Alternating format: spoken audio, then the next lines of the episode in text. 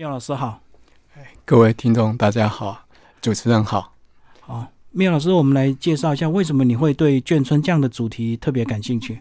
呃，我本身就是眷村子弟，那我从小在高雄冈山的空军眷村长大，所以自然对呃眷村有一份特别的情怀。那之所以会写这本书，倒是呃一百零三年的时候，呃。有一位朋友，呃，刘志平老师，哦，那他那个时候呃，打算呃写一本书，所以他找我帮忙。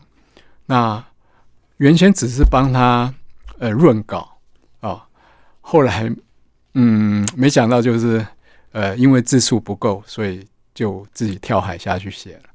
那原先刘老师写的这本书，只是他过往眷村生活的回忆。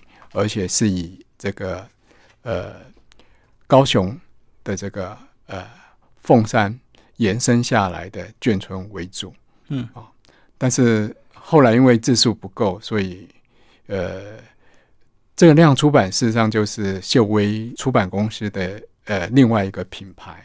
那听说它有十呃将近二十个品牌，包包括独立作家。那量嗯出版呢？大部分是出呃有关于眷村啊、怀旧啊这方面的书籍。那像独立出版、独立作家出版的话，大部分是以现在呃现代作家啊，包括呃民国武士之后的作家，呃呃，还有他们近代史的这些人物的身影为主。那那个时候，呃，亮出版在同意出这本书的时候，呃，发现字数不够。所以说，希望我们增加到呃七万字左右。那当时刘老师写大概只有呃三万多字。那后来我就跳海下去，增加了这个呃空军眷村的这个部分，就冈山的部分，还有左营海军眷村的这个部分。那呃充充足了字数，呃再出版。所以后来就意外变成眷村专家这样子吧。呃，专家不敢当了，只是后来就因为头洗下去了嘛，那也就跟着走下去了。那当时，嗯，原来跟刘老师有个呃呃共同的愿望，就是说，那我在想说，哎，我们高雄做，那是不是也应该做全台湾的，嗯，让它更完整？否则的话，好像就只有呃挂一漏万的那种感觉了。嗯，可老师，你算是比较这个近代才开始进入眷村的这个研究，然后那时候不是很多都已经拆的差不多了嘛？就是保留的都是变残存，对不对？是的，是的，因为呃，刘老师会写呃《竹篱长巷与面疙瘩》这本书，事实上也是因为呃眷村拆了以后，他感觉嗯有一种失落的感觉，那他很希望就是说把以往的记忆做一个整理。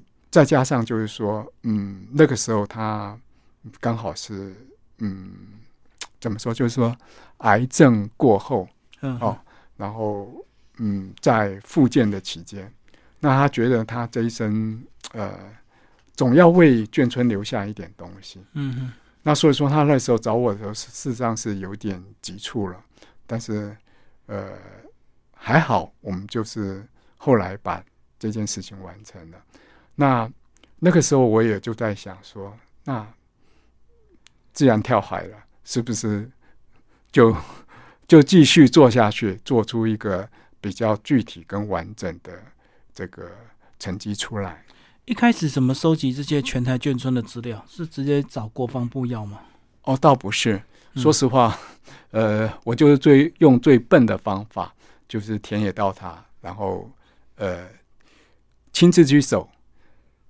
那当然了，嗯，因为眷村这个部分，包括小的时候，呃，我们高雄冈山、左营啊、凤山这边的眷村，甚至于呃屏东的眷村，那都是因为有我父亲以前的这个同事或者朋友在那边，那我们也曾经都去过。那至于呃其他的这个眷村呢，譬如呃台南，是因为有亲戚。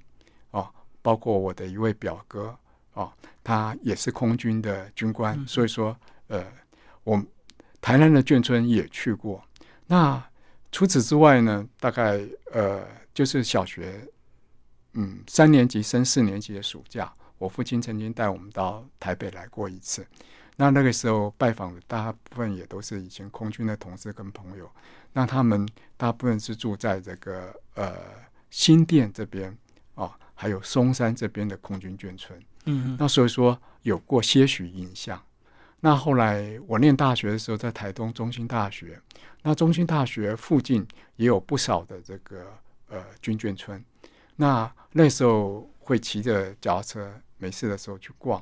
嗯嗯那但是那个时候倒没有什么特别的感情跟呃想要投入去做眷村文化的这个部分，因为那个时候来说，眷村几乎除了台北市以外，哦，还有高雄市的果贸，呃，改建秦义鱼的老眷村，事实上都还在，都没有呃改建。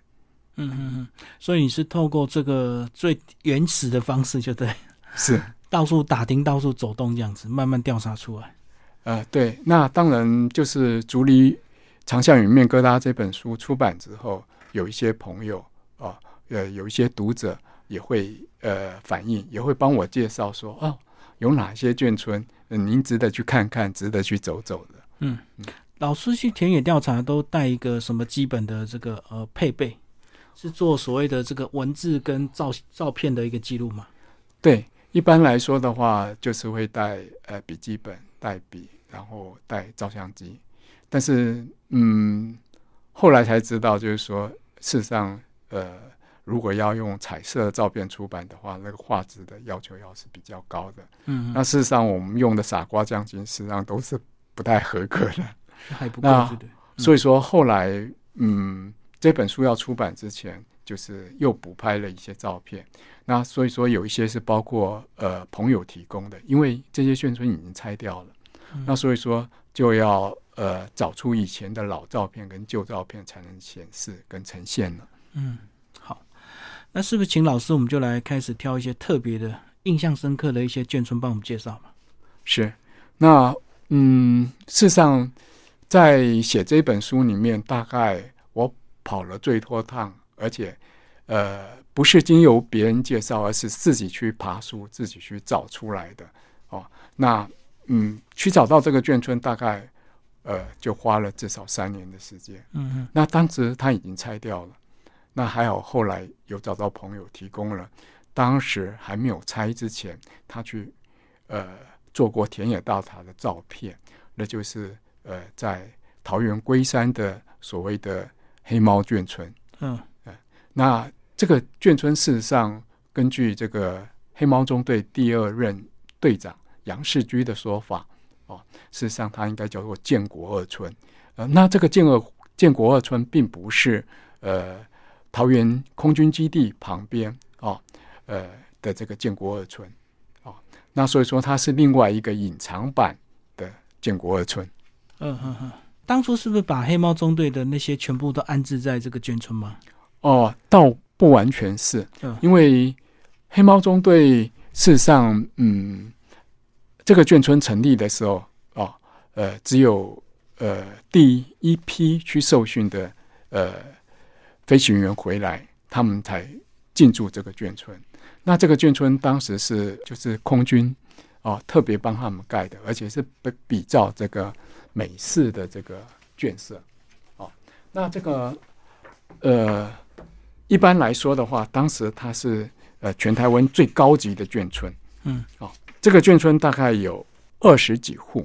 哦，嗯如果没我没有记错的话，哦，那嗯，当时来说的话，就是呃，像陈怀啊，他们因为没有结婚，那西耀华是因为呃一开始就呃训练的时候就牺牲了，所以西耀华没有出过任务就牺牲了。那所以说他们都没有进驻。哦，那华习君啊，哦，王太佑啊，哦，然后这个杨世居，他们大概是第一批进驻的三三位。嗯嗯，我们看到照片，它现在变成一个空地，是是有什么规划吗？呃，现在嗯还不知道呃，国防部或者我们说呃这个空军的气象单位他们准备做什么样的用途。那嗯，之前是曾经开辟过停车场啊一段时间，那后来我们再去看的时候，这个停车房又又废弃了，就围起来，就对。对对对，老师刚刚讲到的是全台湾最高级，是因为他们的身份比较特别嘛，所以国家对他们比较礼遇，是不是？呃，这也是。另外一点来说，这个呃眷村大概是全台湾在民国五零年代初期，呃就有呃冷气机，就有洗衣机，有电冰箱的的眷村。然后呢，这个呃黑猫中队的其中一位队员啊，这个沈宗礼沈教官当时呃还透过这个呃。琉球还是关岛啊？那买到大概是全台湾第一架的这个彩色电视机。嗯嗯。所以说，呃，很可能台湾第一架彩色电视机就在这里出现。请老师帮我们特别介绍这个黑蝙蝠跟黑猫中队，好不好？好，呃，黑蝙蝠中队呃编号就是三十四中队，那黑猫中队是编号三十五中队。那这都是在当时呃冷战时代之下啊，美国为了要呃了解中共的这个军事跟这个核武的发展，呃呃跟台湾合作的这个呃侦查项目，所以他等于是用民间公司来掩饰，是不是？对他当时是透过呃美国 CIA 下面组织组成的一个所谓的西方公司哦，那。这样的这个民间公司来呃跟台湾进行合作，那由呃美方来提供这个资源啊，还有这个呃金钱，然后由台湾来出飞行员跟呃相关的这些呃征召的人员。这里面比较特殊的是，这个黑蝙蝠飞的是这种大型的飞机哦，那所以说它。这个一架飞机上面就有非常非常的多的人员，有机工长啊，有照相师啊，有电子官呐，有通信官呐，啊，那有领航官呐等等。所以说，呃，他一旦被击落的时候，牺牲的人数就相当相当的庞大。那所以说呢，呃，黑蝙蝠到现在牺牲可知的大概有一百四十八人，哦，那大概是呃。国军退守台湾之后啊，呃，空军里面牺牲人数最多的啊，那呃黑猫中队来说的话，它飞的是 U two 机，那 U two 机是属于单人作业，所以说它就只有飞行员一个人。嗯，那所以说呢，它被击落的话啊，损失的是飞机跟飞行员。那以牺牲的比例来说呢，事实上黑猫中队的牺牲比黑蝙蝠更大，因为。黑猫牺牲人数大概将近这个中队的二分之一。黑蝙蝠来说的话，哦，呃，它大概就是呃，以原来也是在桃园基地，后来迁到新竹的空军基地。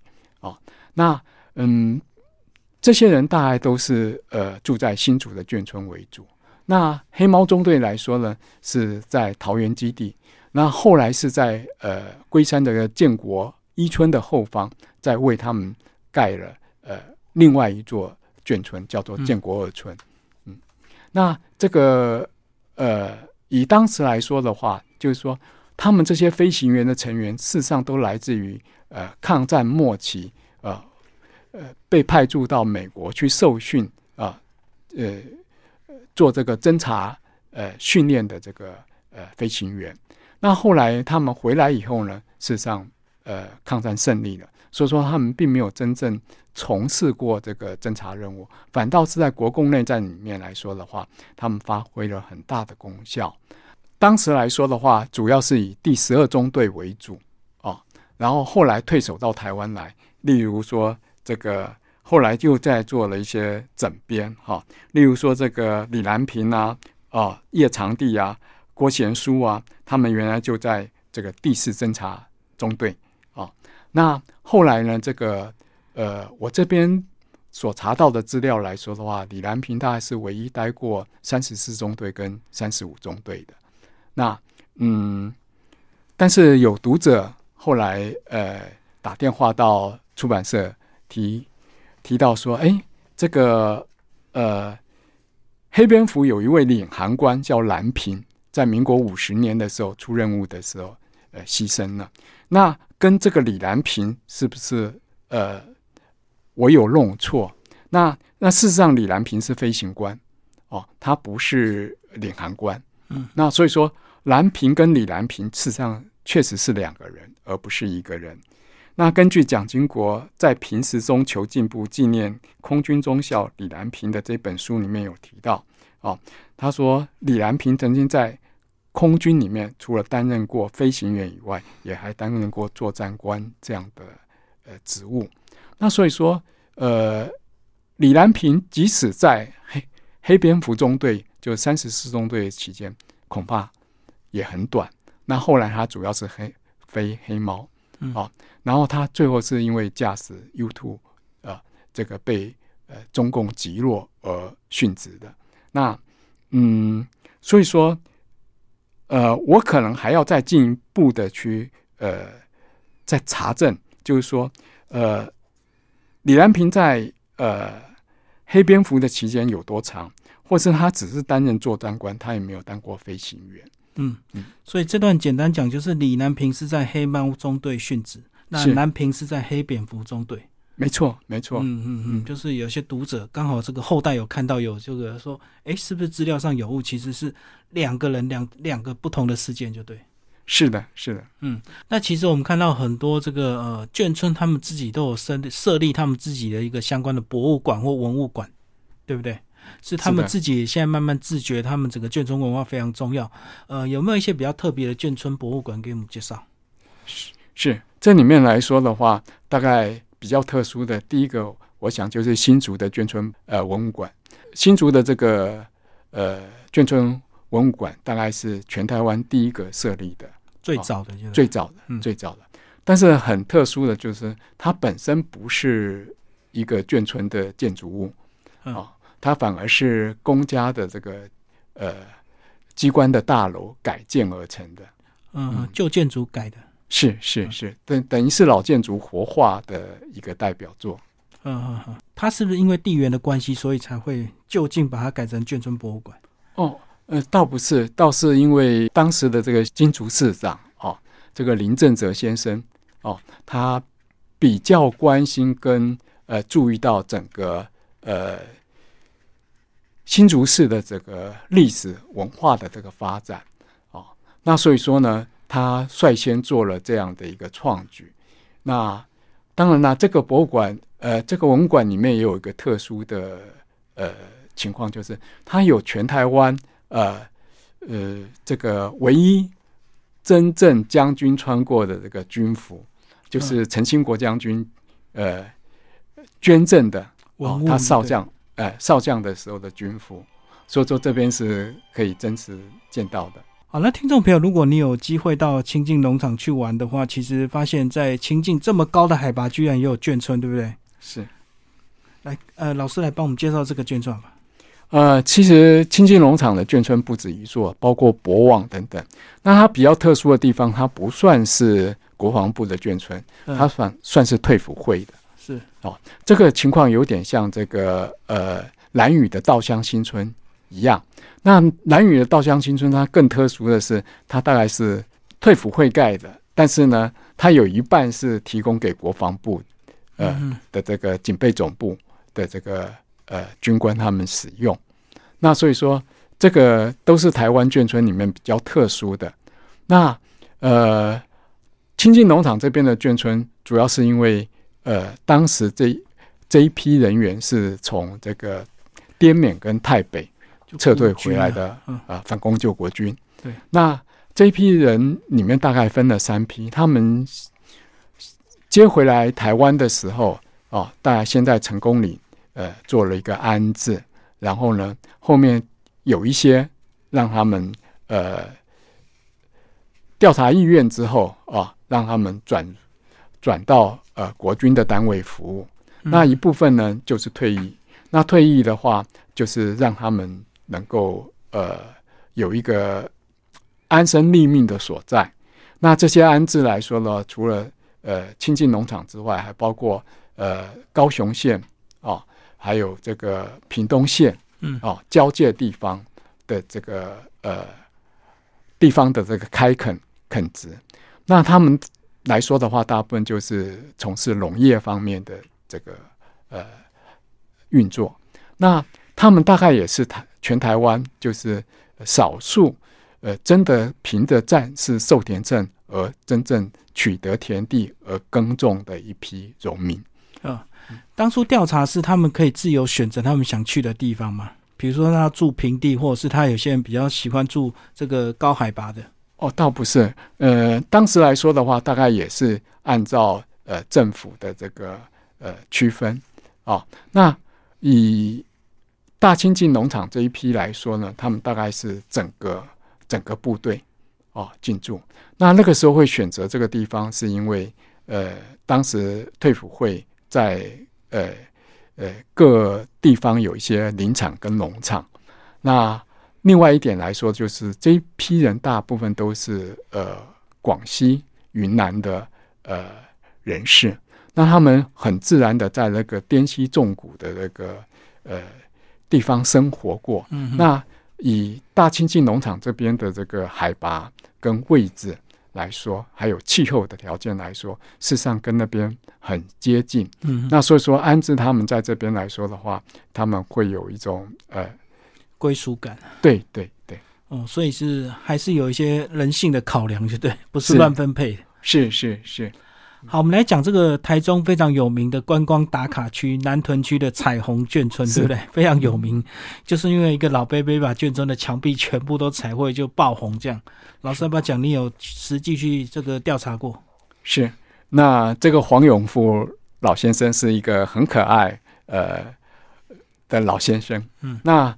当时来说，呃，我我最早是因为在这个高铁上面看到了这个高铁的杂志介绍他，我才知道。那所以说时间来说的话，算是呃他刚刚爆红的时间点。嗯，那后来呢，我就呃规划了一下路线，查了一下，然后利用呃暑假的时间跑了一趟。那那天我见到黄老先生的时候，呃。我跟他聊了一下，我才发现，哎，他跟 那个高铁杂志上面写的完全不一样。嗯，那当然了，我后面特别注明，就是说，也许说故事也是老先生的一个专长哦。那嗯，他说的到底是哪一段故事，并不是非常非常清楚。哦，我懂。然后，那这个地方来说呢，它也很特殊，它算是所谓的。自立眷村，而不是呃真正的所谓的军眷村。那何谓自立眷村呢？自立眷村就是指这个呃在眷村或者营区嗯周遭哈这个呃老兵或者这个呃部队自行盖出来的这个眷村。那这个眷村来说的话，它大概就是国防部没有列管的。嗯，那所以说呢，现在台湾还有一部分。保留下来，不拆迁、不改建，甚至于就是呃，住户自己继续住到呃归天的一天的，那这些几乎都是所谓的呃自立眷村。那所以说，自立眷村他们在改建的时候，他们并住户并没有办法享受到呃去购买或者说去换这个呃所谓的新建的这个呃。眷村，呃，这个这个国宅，或者说呃新城的这个呃所有权，所以它等于不是公家的这个眷村就对，就自己一群人找到一块地就大家盖起来。嗯，有一部分是这样，那有一部分有一部分是部队自己盖的。哦，那当时为什么没有被国防部列管到？这事实上也是一个很有趣的问题。那也许值得以后我们再去做研究。那因为国防部没有列管，所以说呢，它就变成了三不管地带。所以它有它的好运，就是不会猜到；可是坏处就是没有一些公公费的支持，就对。没错，没错。那接下来我们再讲那个老师的这个出生地高雄。高雄是不是因为地形的关系，所以它的眷村数量非常的多？是因为有这个大型的这个军港嘛？呃，事实上，高雄比较特殊的地方就是说，它事实上在民政时代，它就是军事重镇。嗯，那嗯，如果说到民政，我们可能要继续上溯到所谓荷兰时代、哦，荷据时代。嗯，那事实上，这个左营的这个军港最早最早，倒不是呃日本人开发的，而是荷兰人。嗯，那荷兰人最早在那边就有呃军事的建筑，甚至港口的设施。那呃后来呢，民政之后呢，在这个地方一样，它有很多的这个、呃军事的这个基地。那所以说，事实上在民政的时候，才是大量的有所谓中国就台湾最早期的这个眷村产生。那当时的眷村并不像我们现现在的眷村，嗯，那当时是呃陈永华啊，这个郑成功的参军啊，他帮忙规划的，嗯，这个所谓的这个呃军垦制度。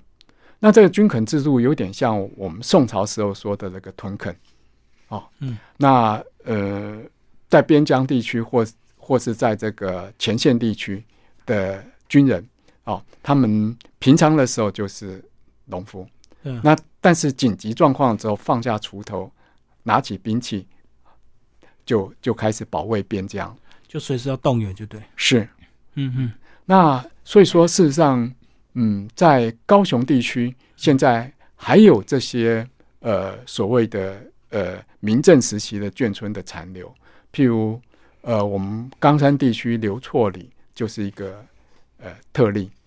那呃民政时候他们的这个军事的这个训练哦，事实上我们现在还可以在这个高雄县哦甲仙哦这一带可以看到所谓的呃阵头的这个表演嗯。啊、譬如所谓的宋江阵嗯，就是。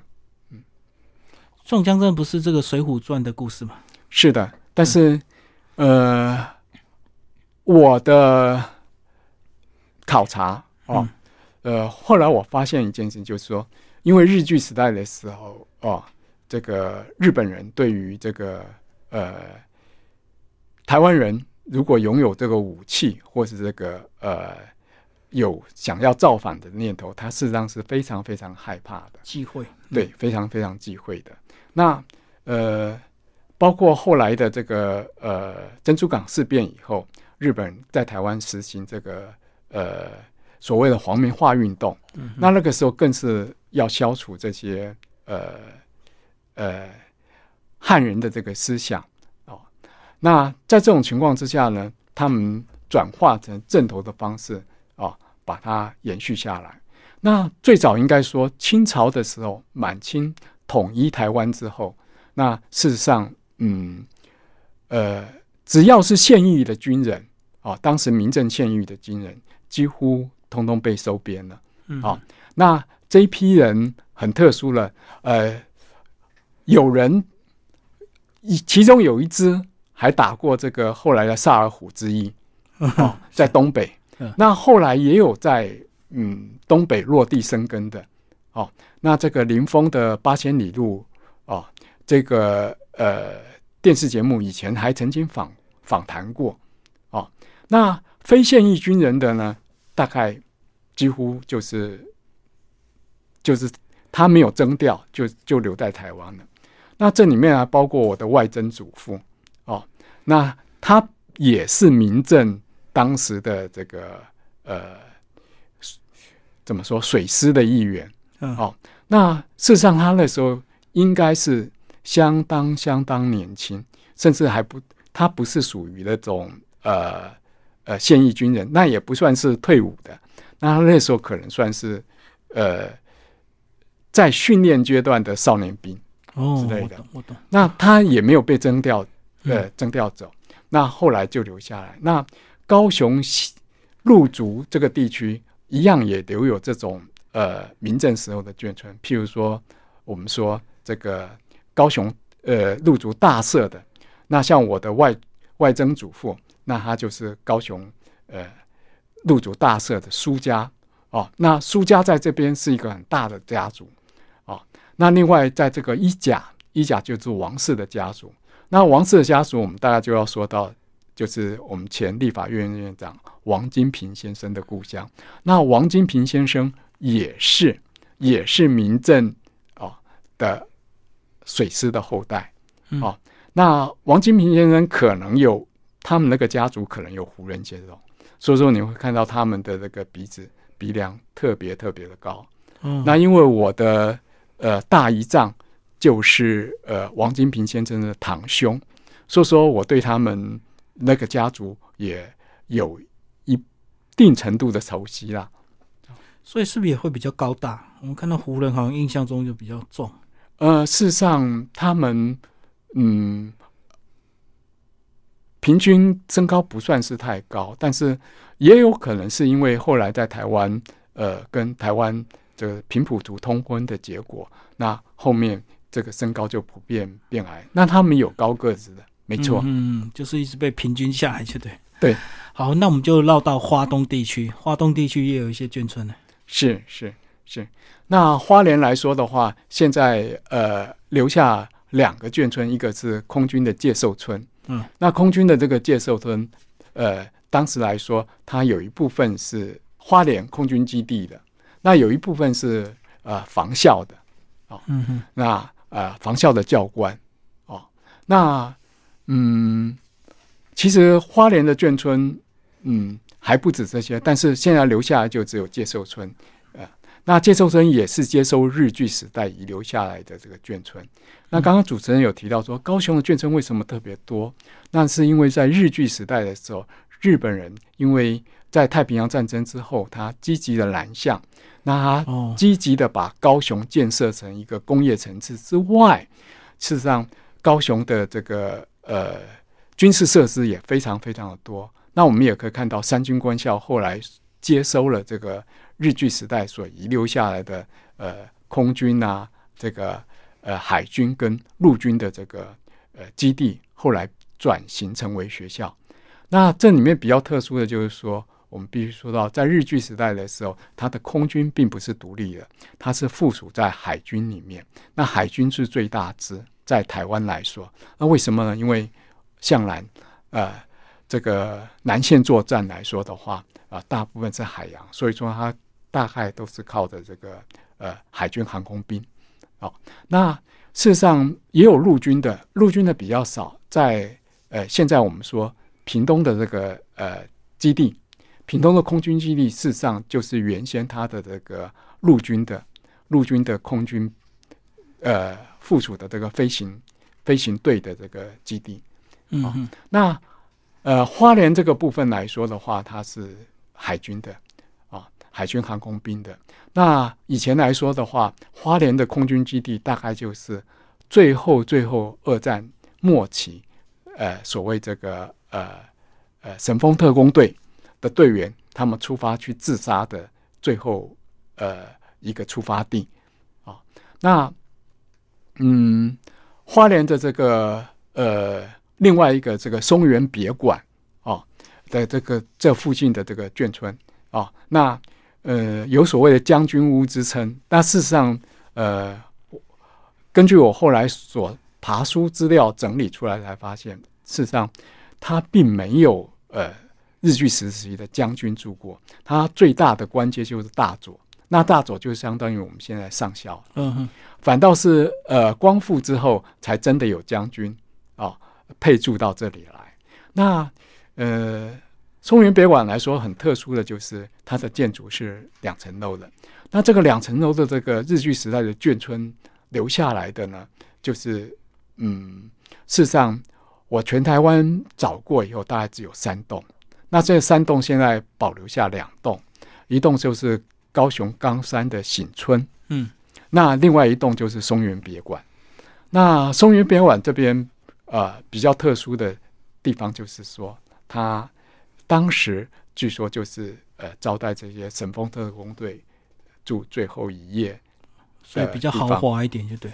呃，也可以这么说。嗯，我们最后来讲离岛好不好？来讲澎湖，呃，是。澎湖也有两个眷村，是澎湖的这个笃行四村来说的话，它大概是呃全台湾呃比算是比较嗯国民政府来台接收比较早期的眷村哦。